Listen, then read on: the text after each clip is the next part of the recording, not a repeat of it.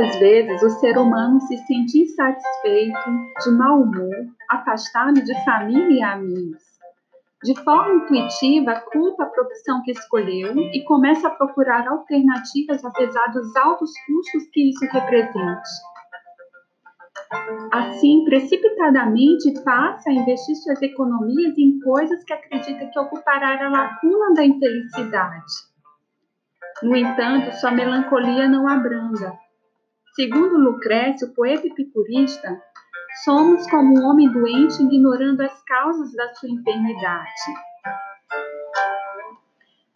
Necessário interpretar nossas pulsões para evitar planos equivocados que muitas vezes, ao estar no ápice dos nossos desejos, oferecem consequências desastrosas, acumulando-se frustrações. Quando colocamos a noção de prazer dentro de uma perspectiva histórica, apontamos para a peculiaridade dos filósofos que contrapõem a noção de prazer.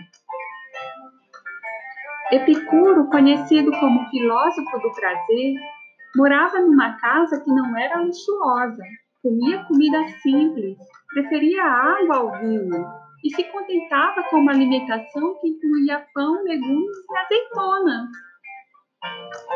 Há uma peculiaridade expressa na forma de manutenção da vida que solicita o refreamento dos desejos que Freud identifica como instinto do eu. No entanto, refriar o desejo justifica sua natureza inesgotável que pode, segundo Hobbes, conduzir o ser desejante à morte. Realizar tudo de forma irrestrita impede a realização do desejo mais importante que é a sobrevivência. Portanto, como a felicidade dentro da perspectiva de alcance impossível, reflitamos nos valores da vida amizade, ponderar e selecionar a companhia de pessoas que poderão ser nossos amigos é tão intenso quanto ter alguém que acompanhe a nossa existência.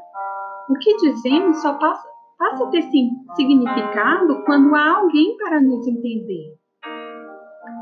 Liberdade. A simplicidade não afeta o senso de status dos amigos, que não se julgam é, pelos aspectos materiais. Reflexão. Quando se é ansioso, verbalizar um problema reduz as indecisões, as confusões e perplexidades. A vida possui sentido, mesmo quando nos parecem invisíveis e imperceptíveis. A felicidade não é para ser alcançada, mas uma constante para viver. Basta ver as razões e significado de se existir. Quando descobrimos nossa missão no independentemente de seus resultados, somos mais felizes.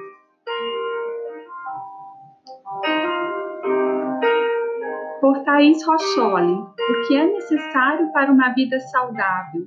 O que te fará feliz?